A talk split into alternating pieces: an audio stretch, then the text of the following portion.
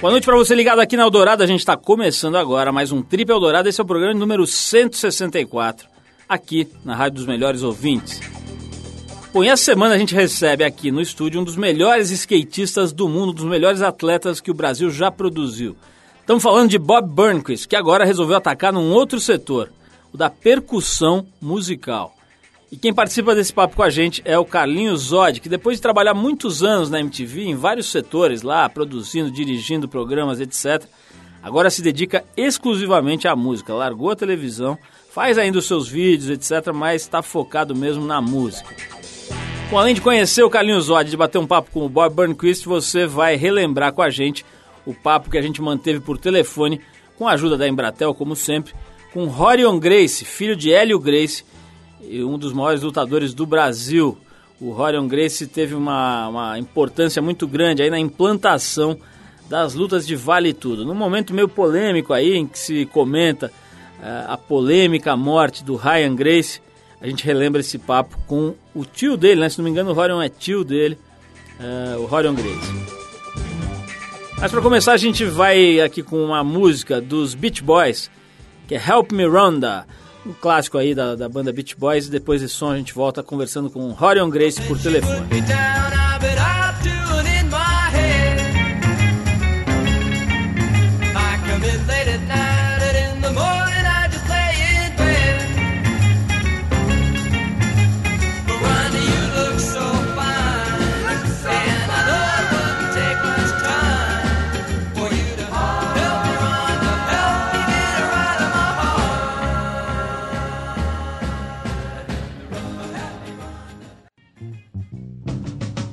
Estamos de volta com o programa de rádio da revista Trip. Como eu anunciei antes da música, a gente vai escutar agora alguns trechos de uma conversa que a nossa equipe gravou com Rorion Grace, filho do criador do Grace Jiu-Jitsu, Jiu-Jitsu brasileiro, o famoso mestre Hélio Grace. E quem ajudou a gente a conectá-lo lá em Los Angeles foi a Embratel, que através do 21 nos ajuda sempre, todas as semanas, a falar rápido e barato com as pessoas que não podem estar aqui no estúdio, mas com quem a gente tem muito interesse em conversar e interagir. E nesse primeiro trecho do papo com o Rorion, ele conta como o Hélio Grace entrou em contato pela primeira vez com o jiu-jitsu. Ouve aí. O papai era um menino muito franzino, viu? E o que acontece é o seguinte, em Belém do Pará, quando ele estava crescendo, um japonês chamado Conde Koma, Issei Maeda, tinha, parece que na época, era, se não me engano, era um adido da, da colônia japonesa de imigração para o Belém do Pará, entendeu? E esse japonês morava lá no Belém do Pará, e o meu avô, pai do papai, ajudou o cara a se estabelecer no norte do Brasil. Para mostrar a gratidão dele pelo trabalho do meu avô, ele começou a ensinar o jiu-jitsu ao meu tio Carlos, que é o mais velho dos oito irmãos. O meu tio Carlos tinha 18 anos de idade. Ele começou a ensinar jiu-jitsu informalmente para uns amigos. O papai, como eu disse a você, era uma criança muito franzina e costumava assistir às aulas dos meus tios dando aula de jiu-jitsu. Um dia o meu tio Carlos não estava presente um aluno apresentou-se para tomar aula e o papai, que já estava na academia de bobeira, falou: Olha, meu irmão não está aqui, se você quiser eu te dou aula. Passou tanto tempo decorando aquele negócio, ele acabou aprendendo. Aí o rapaz tomou aula com o papai. Quando meu tio Carlos chegou para. Que eu estou atrasado, vamos fazer a nossa aula. O aluno disse: Olha, Carlos, eu tomei aula com ele, gostei muito. E se você não se incomodar, de hoje em diante eu queria ser aluno do Hélio. E foi assim que o papai passou de, não, de um aluno que estava só vendo os negócios passou a praticar o jiu-jitsu de uma maneira agora podendo ensinar.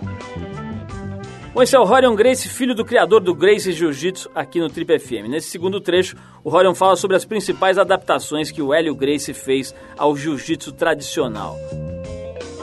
É, o que acontece é o seguinte, quando o papai se envolveu com o jiu-jitsu, ele observou que as técnicas que ele tinha decorado ao assistir os irmãos praticarem jiu-jitsu requeriam um pouco de habilidade física, um pouco de força, de velocidade e tal, que ele não tinha. Então o que, que ele fez? Através de experimentar um pouquinho aqui, um pouquinho ali, ele foi modificando essas técnicas tradicionais do jiu-jitsu japonês, do jiu-jitsu tradicional japonês, para que essas técnicas pudessem ser usadas por ele, Hélio, que era um cara, como eu disse a você, muito fraquinho. Então, ele, no modificar as técnicas, ele foi dando mais ênfase à força de alavanca e à objetividade das posições. Então, ele foi simplificando os movimentos de maneira que hoje em dia o jiu-jitsu Gracie, o que a gente chama de Gracie Jiu-Jitsu, é todo baseado em alavanca e técnica somente. Não, existe, não exige força física de espécie alguma, nem habilidade do praticante ser um cara rápido, coordenado, nada disso. Legal, a gente agradece então ao Rorion, Grace e também à Embratel que facilita o nosso encontro com as pessoas que, como ele, estão longe ou mesmo que estejam perto, mas que não podem vir até o estúdio. A gente liga para eles usando o 21 falando rápido e barato.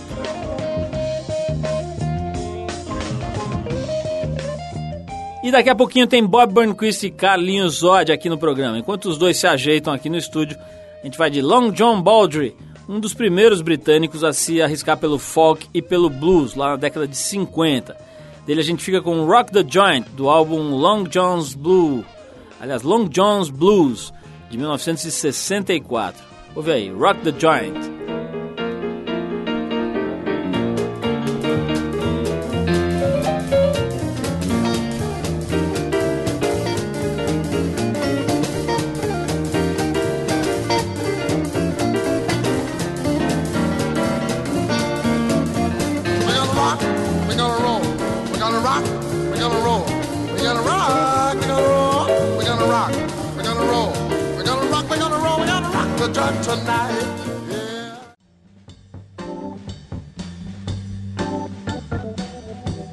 Volta com o programa de rádio da revista Trip. Como a gente anunciou desde o começo do programa, hoje a gente está recebendo aqui um dos melhores skatistas do mundo, um dos atletas, eu diria, um dos atletas mais perfeitos que esse país já produziu.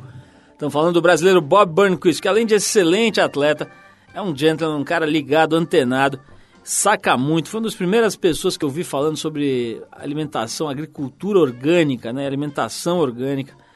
E um cara que recentemente revelou mais uma das suas facetas mais uma das suas multifaçanhas aqui. Ele se tornou músico, já tem aí uma, um flerte com a música e agora está eh, investindo um pouco mais do tempo dele nesse assunto, como você vai ver aqui hoje no Papo. E junto com o Bob, a gente tem o prazer de receber um velho amigo da casa, o Carlinhos Zod, que depois de comandar diversos programas lá na MTV, decidiu se dedicar exclusivamente à música.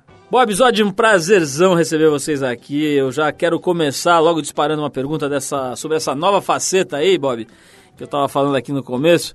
Esse seu lado músico, né? Você deu uma de Jô Soares aí, tá com seus tamborzinhos para lá e para cá, com seus atabaques, com seus, enfim, com seus gatos esticados aí. É uma coisa nova isso ou, ou, tem ou essa história já é antiga aí na tua vida, Bob? Não, música para mim sempre sempre foi uma grande parte da minha vida. Acho que é da vida de todo mundo, na verdade, né? E, e, na, e eu comecei a, a, a, tocar um violão, a querer tocar é, com meu cunhado que me ensinou a primeira música, que é o Luiz, né? Que, tá, que é casado com a minha irmã mais velha, a Milena. E aí ele me ensinou um Pink Floyd lá e eu fiquei nesse Pink Floyd assim por uns três anos. tipo, no violão eu só tocava aquilo. Mas daquelas notas, aí eu comecei a, a, a variar o toque, aquelas mesmas notas, começa a evoluir, aí começa a curtir o som, aí aprendi a gostar mesmo, e a curtir, e aí e percussão, e todo lugar que eu viajava eu gostava de comprar é, instrumento e, e, e, e, curtir lá em casa, nas festinhas lá de casa, a gente fazia um som e, e assim foi, mas não, não trilhava assim, ah, vou ter uma banda, ah, vou vou fazer isso, fazer aquilo. Eu gostava de, de, de, de, sentar e tocar, e uma parada muito família mesmo. E, e, todo mundo acaba que, que anda de skate assim, toca um pouco e lá em casa com as rampas, passa um monte de gente. Aí eu tenho. Eu comecei arrumei todos os instrumentos, assim, tem baixo, tem, tem tudo lá preparado para quem tem um talento que você não sabe, de repente o cara toca um, um, um piano legal pra caramba, ou vai o Rei Barbie lá e faz um som, então Aí deixei aberto e assim foi. E assim foi tocando. Bom, peraí, tocar em casa com um amigo, com os chegados é uma coisa, mas se apresentar como você se apresentou lá no Power to the Peaceful aqui em São Paulo, tinha bastante gente. É outra história, né? Você fica nervoso se apresentando ao vivo como agora como músico?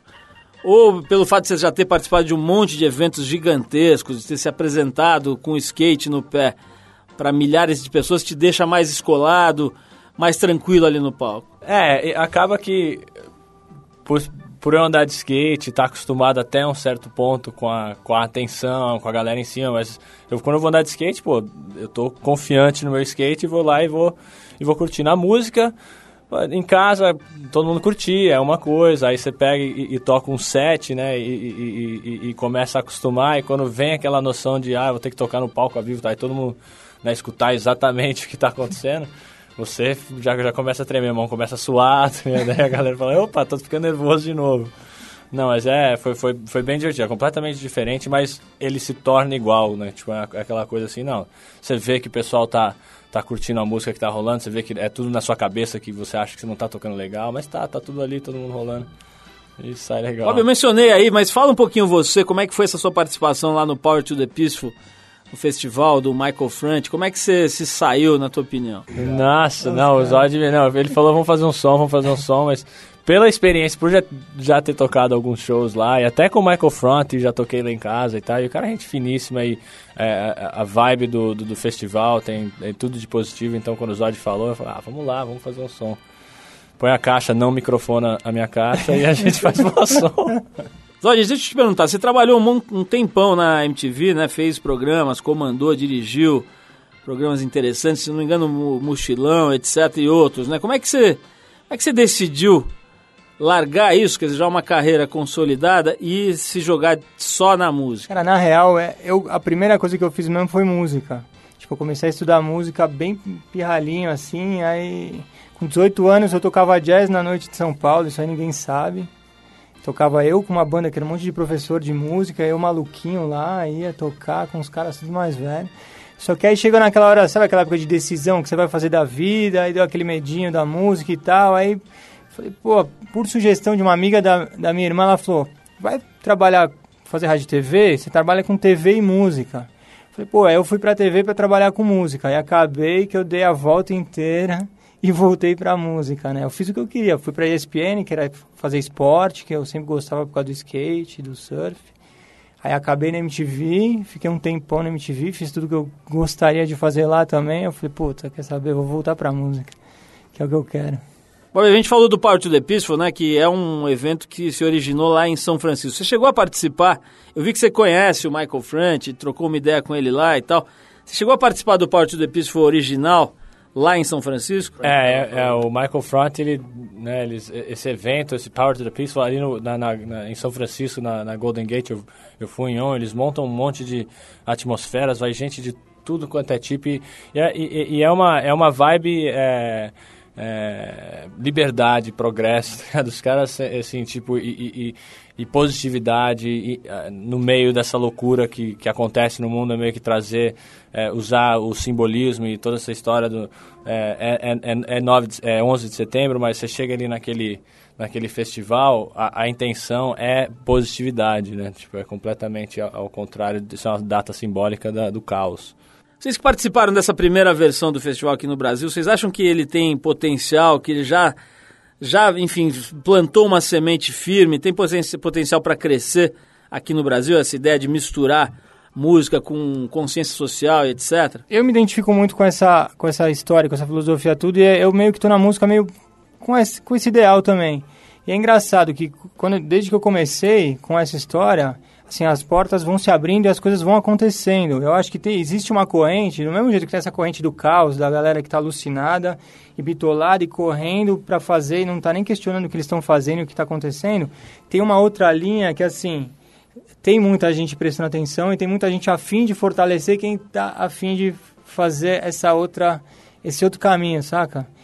Eu boto fé, bicho. Você não, assim, sei lá, se não botasse fé, eu não estaria fazendo música, saca? Então eu acredito que eventos como esse, com certeza a tendência é crescer, sim, cara. Mas é, a música e a, e a, e a meio que a revolução ideológica, né? Aquela coisa assim, em todo momento assim da história da sociedade, da, da vida, tem alguma coisa a se falar, a se lutar, sempre, sempre existe, né? E, e, com a música, existe a música tal, aquela música fatiada daquele jeito, e existe a música que é realmente para chacoalhar e para e para fazer levantar mesmo e fazer alguma coisa e botar ideias boas, porque a música é muito importante para o dia a dia da, do desenvolvimento da pessoa, da personalidade. O que você escuta é quem você acaba sendo, é quem você é. Então, de repente, você escuta aquela coisa, só aquela violência, aquela parada muito doida, você, você vai ser um cara estressado e violento. Então, se você começa a mudar e começa a escutar as ideias é, é, positivas e, e, e né, aquela coisa tipo, vamos, vamos embora, vamos junto, vamos todo mundo que a gente tem um caminho, aí você se torna isso também. Então acho que a música é importante por causa disso. Bom, você está falando de como a música pode ajudar a formar né, a personalidade da, das pessoas, mas eu queria saber como é que o skate ajudou a moldar o seu gosto musical. Que a gente sabe que, a, que o skate tem uma, uma força muito grande na música, né? Tem muitas bandas que se identificam desde sempre com o esporte. Mas como é que, que o esporte que você escolheu para ser sua profissão mexeu com o teu gosto musical? Ah, para mim, a, a, música é assim, é, é, é, eu passei por muitas fases, né? No, quando, eu, quando eu morava aqui no Brasil, eu tava muito no, no, naquela coisa do hardcore, escutava Descendentes, escutava né, Agent Orange, Circle Jerks, Bad Religion, e tipo aquela coisa do skate, aquela coisa mais pesada. É, e depois me mudei também Metallica, Slayer. E aí, de repente, é, me mudando para os Estados Unidos, eu comecei a, a, a buscar a música brasileira. E porque você tá longe, aí você sente falta, aí dá saudade. Aí, meu, muito MPB, cara, mudou completamente, assim. E, e também lance de, de, amadurecimento e crescimento. E com o skate, eu ia andar de skate, eu gostava de escutar uma coisa pesada. Se eu vou curtir, aí começa a aprender a manejar e usar a música pro seu dia a dia, né? E não, não atravessar, você não vai colocar o Metallica para dormir, tá não tem como. Então você, você vai moldando, e assim foi. E na hora de competir, Bob, tem, tem algum som, banda, alguma coisa assim que alguma música que você costuma ouvir. Às vezes a gente vê, né, foto dos caras ali com headphone na beira da pista, ou surfistas também na praia se concentrando com o headphone. Tem alguma música que você gosta de ouvir antes de arriscar uma manobra, um salto mais mais radical, aquelas coisas que você andou fazendo, aqueles saltos sobre canyon, não sei o que. Tem algum som que você usa para se concentrar, para se energizar? Eu sempre eu, eu, usei muito The Clash nas minhas voltas. É, Usei, assim, até em, em Fugazi, adoro Fugazi, Minor Threat. É, pô, o Ian McKay é um, um, cara impressionante também. Tá acabando a nova também, Evans, que é outra vibe total, é ele a mulher dele, é uma vibe muito tranquila. Então, mas é, é, é, são essas bandas. Bob, vamos falar um pouquinho sobre essa mega rampa aí que você tá por trás, né? E sobre os acidentes que aconteceram recentemente. Mas antes, eu quero tocar mais uma música aqui, já que você citou o Clash com uma banda que você costuma ouvir antes de competir. A gente separou aqui a This Is Radio Clash. E depois desse som a gente volta conversando aqui com o Bob Burnquist e com o Carlinhos Zod. Vamos de Clash.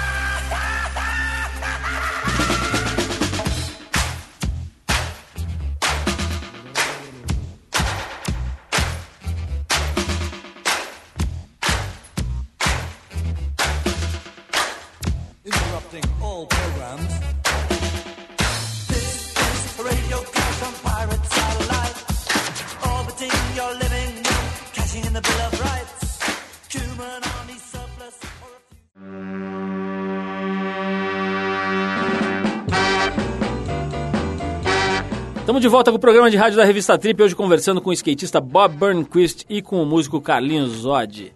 Bob, eu mencionei aqui antes do Descente dar esse break sobre a Mega Rampa, um projeto que você ajudou a conceber e que ultimamente causou alguns acidentes bastante impressionantes, né? Quando alguém cai, você se sente meio culpado, no estilo, pô, criei um monstro, né? Eu que fiz aquilo ali, o cara vai lá e se joga. Como é que é essa relação aí? Você se sente meio culpado? Cara, é, e na verdade, isso, isso eu não vou nem colocar nas minhas costas, eu vou jogar e vou jogar essa bola lá pro Danny Way, pro Matt Hoffman, que começaram com essa ideia, tipo, divertidíssima e também muito perigosa. Mas é, eu acho que é, é aquilo. Eu já presenciei muitos tombos, eu já presenciei tombos na Mega Rampa, antes até desse grande tombo é, do Jake Brown aí, tipo, ao vivo, para milhões de pessoas pelo mundo.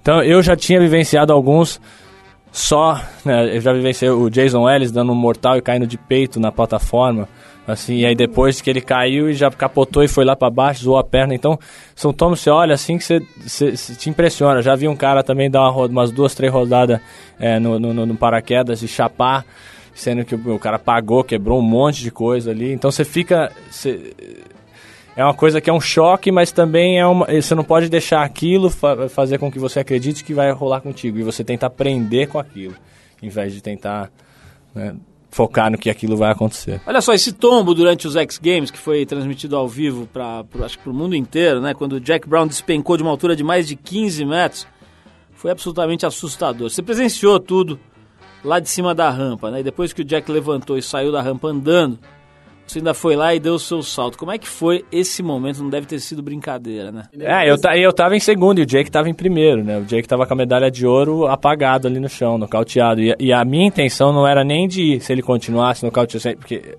não sabia, esse cara tava paralítico, ele tinha morrido. No momento em que ele caiu, eu tava no topo dos 70 pés E eu vi tudo, eu vi ele balançar assim no chão, dar uma. E, e pronto, pra mim o cara morreu, acidente de carro, pulou de um prédio. Né, eu, eu imediatamente caí no chão e comecei a chorar e comecei o Danny Way do meu lado, que era a gente pirando e gritando e aquela coisa, meu, o que que rolou aí? Lá, aqueles 10 minutos lá rolando. De repente, do nada, o cara levanta, mano. Eu olhei assim, o cara levantar. Parecia assim, Lázaro. Falei, cara, o maluco levantou, mudou a vibe geral, assim, um sorrisão no rosto, no rosto, assim, todo mundo, cara, não acredito. E nessa que ele levantou, eu senti que, meu, é, é a, o estádio inteiro tava em choque, tá ligado? Todo mundo quieto, assim. É, é um estádio, imagina o, o, estádio lotado, tá ligado? Estádio do Lakers, Staples Center, lotado, e todo mundo calado por 10 minutos, assim, tipo, um silêncio. Aí, de repente, ele levanta, é aquela euforia, e aí fica aquela coisa no ar, pô, vai, não vai, e eu fico assim, pô, vou deixar o cara ganhar, não vou... E foi uma, foi uma, foi uma loucura. Aquilo lá foi a parada mais. Que, é, é, a, a montanha russa emocional mais forte que eu já passei na minha vida. E foi acreditar, né? Falei assim, e eu desci, por, por ele ter levantado, eu tava tão empolgado, que eu falei, cara, vou descer e vou acertar a parada e vou fazer é, pro Jake, tá? independente do juiz, independente de, de qualquer parada. E, e para não finalizar o campeonato naquele. Aquele clima. Né? Aquele clima, tá ligado? Porque o pessoal sai com uma intenção assim, ou, ou com uma ideia de, não, acho que é melhor a gente não ter um campeonato da Mega, né, de repente, ano que vem, porque tal. E, e a realidade é que não tem essa, tá ligado? E, e, e não, eu não podia deixar acabar daquele jeito.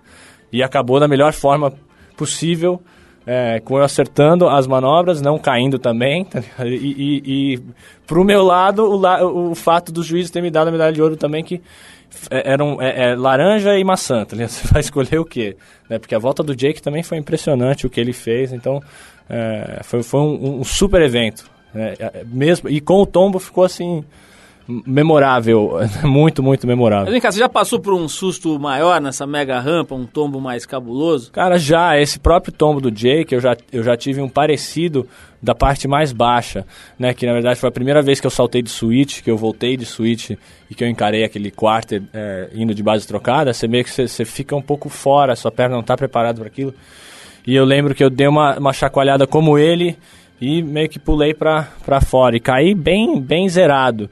É, deu uma zoada assim, deu uma, deu, deu uma entortada nas minhas costas, no meu pescoço. Eu lembro que eu fiquei um tempinho assim, aí quiroprata, aquela coisa, e, e voltou, mas aquilo assusta.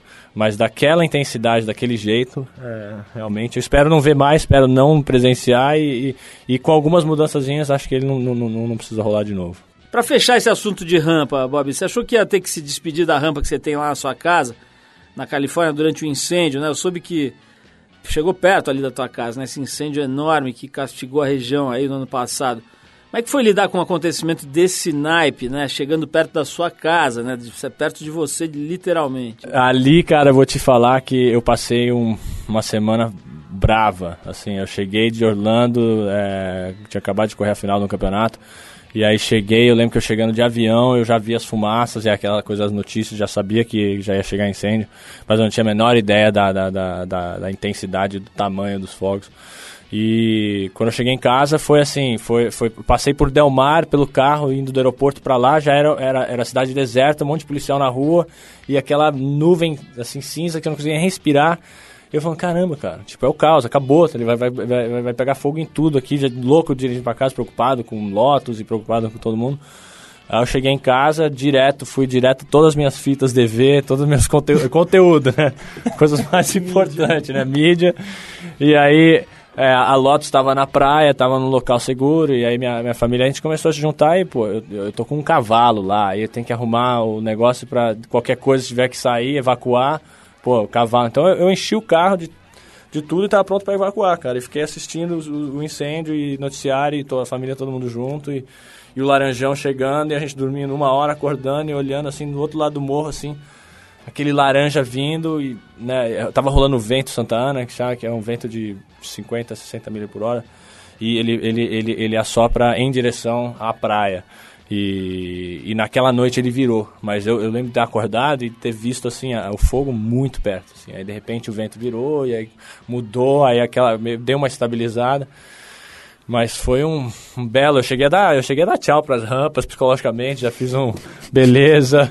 Obrigado por tudo, né? Eu espero poder construir outras. Mas já tinha, já tinha soltado assim, né? Já, não, tranquilo. Mas nessa eu também havia me preparado muito. Coloquei saída de, de, de, de mangueira de. aquelas mangueiras de, de, bombeiro, tá ligado? Forte, então tinha, na, tinha cobria a mega, a mega inteira e aí tinha uma na minha outra rampa que cobria a rampa e, e a casa. Então, e dá, dá para dar uma lutada, eu já tinha dado uma, uma, uma, uma parada nos, nas árvores e tal. Então você tem que fazer todo o trabalho. Ali é perigo constante, tem que estar sempre esperto.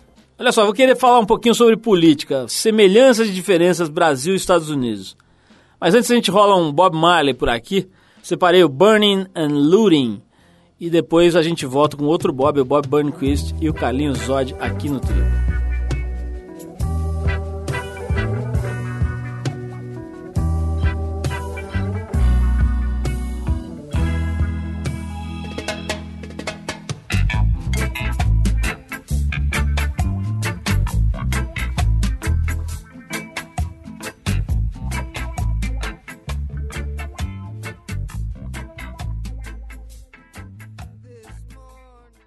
Você está no Trip Eldorado.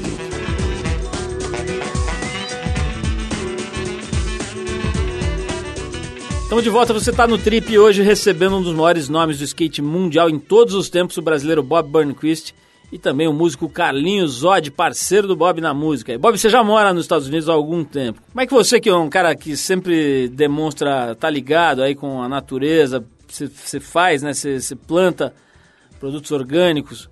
Como é que você vê essa política norte-americana que, aliás, que entre outras mazelas, né, incentiva o consumo de uma forma meio radical, inconsciente quase, né?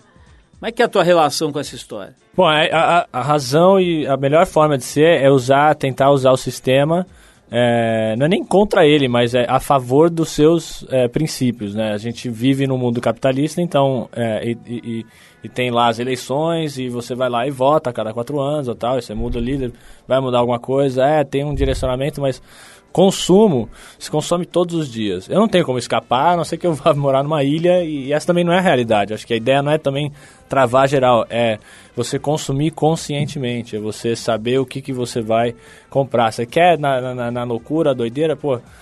Também, acho que quanto mais você consumir coisas boas, é, o, o, mercado se torna um mercado positivo. E, é, e é isso que, na verdade, tá, tá, tá crescendo muito, mas é o que mais precisa agora, é que as pessoas tenham consciência na hora de consumir, não consumir é, desesperadamente de uma forma é, maquinal, automática. Ah, falam aqui, assistiu ali na televisão, eu tenho que ter isso, ah, eu tenho que ter, eu tenho que ter. Mas aí, por quê? Da onde? O que, sabe, que tem? Quais são os ingredientes? O que, da onde veio? Olha o que você está colocando no seu corpo. Seu corpo é, é, é, é, a coisa mais sagrada que você tem. É a única coisa que você tem, no caso. É, e quanto melhor você cuidar dele, melhor. E nisso também, você cuidando de si, você cuida do seu irmão, da sua irmã, de todo mundo, porque você vai é, direcionar e criar uma demanda para o lado positivo. Então, é uma... É, é, nos Estados Unidos existe, existem muito mais opções conscientes né? E eu acho que isso é uma tendência é, global, tá ligado? E tem que ser. E, né, por mais assim, no, até no, no, no, no mundo globalizado, no, você tem que pensar da onde que está vindo, porque como as pessoas são tratadas, aonde você, do, do, do que você está comprando. Então é, muito, é uma responsabilidade muito grande ser um consumidor hoje em dia. Sabe o que eu acho louco lá dos Estados Unidos? Que tem assim, tem toda essa frente é, da massa que vai sem pensar, que, que nem tem aqui no, no, Brasil, em qualquer lugar do mundo. Mas os caras que estão conscientes e trabalhando lá, bicho, os caras estão indo muito fundo, saca?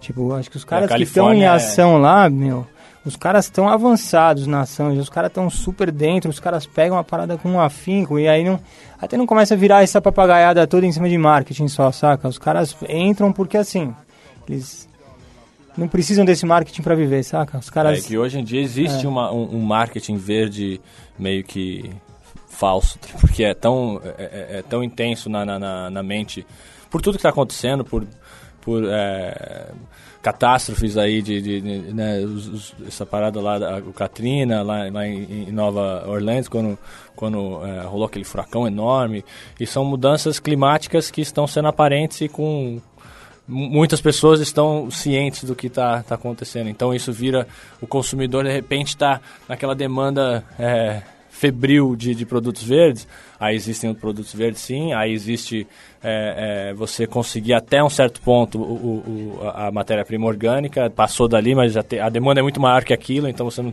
E, e assim faz com que cresça, mas existem muitas companhias aí que só põem uma, uma lavagemzinha no marketing para tentar en, en, engatar de algum jeito. Olha, acho que dá para dizer que tem uma semelhança interessante entre a política americana e a brasileira. Embora o Bush tenha um índice de rejeição muito grande, ele acabou reeleito. Aqui no Brasil, embora a população saiba que alguns nomes do governo estão envolvidos em diferentes casos de falcatruas escândalos, muitos continuam nos seus cargos, às vezes são reeleitos, né? Que, que você acha que isso acontece? O pessoal é masoquista? Cara, eu acho que isso aí é tão... É, é, é uma questão de, de poder e de, de influência e de... É, muita, muita, muita hipocrisia é, rolando e, e, e, e, coisas com segundas intenções e as pessoas, não, beleza, mas é, realmente ele fez isso, mas poxa, cara, ele, pô, a família tal tem tanto e, e, ele, ele, ele conhece o pessoal de lá e tem uma grana, não pode, a gente não pode também ser assim. E tem o lado também das pessoas que realmente não acreditam e acreditam que esse é o caminho. O fato do Bush ter sido reeleito, é, para nós, assim, tipo, eu lembro que não tem. Isso vai ser impossível, eu lembro nas eleições. Não tem como, cara. As pessoas. De tanta merda que o cara fez, é impossível as pessoas quererem reeleger. E aí você vê é, que tem esse pensamento é, forte, e, e, geralmente em estados, os estados vermelhos, né, dos estados republicanos, que são assim no meio dos Estados Unidos, são pessoas que é, não viajam, raramente saem de lá, não tem uma noção mundial, não tem uma noção do que acontece, quem, como sofre, como as pessoas são, vê tudo pela televisão, que também, é, também pode ser muita propaganda, é questão de, de do, da influência, quem é dono do quê, quem é dono. Então, pessoas, essa influência é, é, é, cega e as pessoas têm que é, ir atrás da informação correta para fazer um voto mais ou menos correto. E aí, hoje em dia não, não tem essa, essa opção. Então, você quase que tem que tomar pelas suas próprias mãos todo dia e esperar e tentar escolher o, o menos pior, né? Que é uma coisa assim, poxa, né? Mas e acreditar que existe a saída porque as pessoas, todas as pessoas que estão no poder hoje em dia, não deixam de ser pessoas, não deixam de ser seres humanos. E os humanos evoluirão. Legal, Bob, a gente tá com o tempo estourando por aqui. Eu queria que o Zod falasse um pouco sobre esse disco novo que se chama Mundo, o Mundo Mais Bonito. Zod, como é que é essa história? Cara, isso é, é o meu retorno pra música e a realização de um. Não de um sonho, né, bicho? É a minha proposta, na real, de vida daqui pra frente. Eu fiz, fiz vídeo, acho que vídeo eu já fiz tudo que eu queria. O que vem daqui pra frente é bônus. Tipo, é o que eu vou fazer pra me divertir. Pô, vamos gravar não sei o que, vamos, a gente grava, saca? A música é, eu acho que é o que preenche a minha alma, é o que eu, que eu, que eu, puta, que, já tinha descoberto isso na minha adolescência e agora não consegui fugir, entendeu? Disco é, pô, positividade, música gostosa pra entregar alguma coisa boa para as pessoas. É isso, uma música legal pra galera relaxar, com, sei lá, alguns questionamentos também. É legal você questionar sobre a vida um pouco, né, cara? Não só engolir tudo e comer tudo que as pessoas te dão sem saber nem porquê.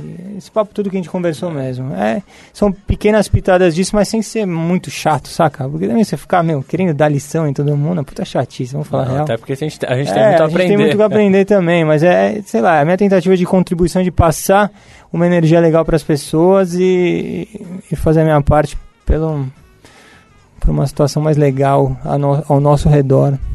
E você, Bob, depois de pilotar o F-16, saltar no Grand Canyon de skate com paraquedas, quais são as novas, quais são os projetos aí pro ano que vem? Bom, tem muitos, cara. Tem um livrinho lá que existem páginas que já foram materializadas, como o Grand Canyon, mas tem outras ali que tá só no, no, no caminho. Eu fico vivo viajando, desenhando, pensando em coisas.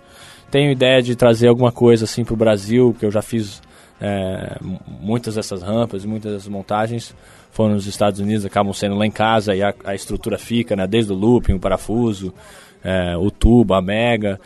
Então eu tô meio que com os olhos virados aí pro, pro Brasil e tentar trazer alguma coisa para cá. E com certeza vai ser alguma coisa mega. E tentando achar, até trazer o próprio Danny, tentar fazer alguma coisa junto, uma, uma parada, mas realmente é continuar constantemente criando, essa é a minha intenção. Legal, Bob, brigadão, espero que você sempre faça como você tem feito, né? Vem aqui pro Brasil, passa aqui para conversar com a gente.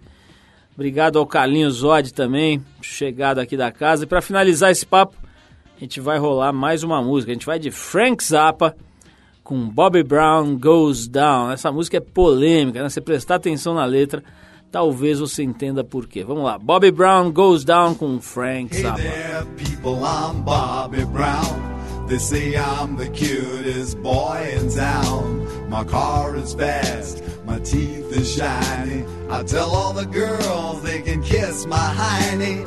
Here I am at a famous school.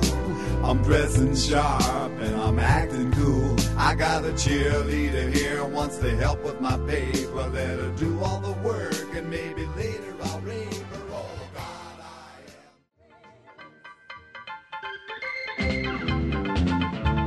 pessoal, a gente vai ficando por aqui. O Trip Eldorado é uma produção da equipe da revista Trip, em parceria com a Eldorado FM, que é a rádio dos melhores ouvintes. A apresentação é de Paulo Lima com participação excepcional e esporádica de Arthur Veríssimo. Coordenação de Endrigo Kiribras. Produção e edição Alexandre Potashev. Para falar com a gente é só escrever para radio@trip.com.br ou entrar no www.tripfm.com.br, onde você pode dar sugestões de músicas e de convidados. Vai encontrar um arquivo para escutar e baixar para o seu tocador de MP3, diversos programas nossos aqui de várias épocas, enfim, um site bem completo. E na semana que vem a gente volta nesse mesmo horário com mais um Trip Eldorado. E na terça às 10 da noite tem reprise do programa para você que perdeu um trecho ou que quer ouvir o programa de novo. Um abração, um ótimo fim de semana com muita paz e saúde para você.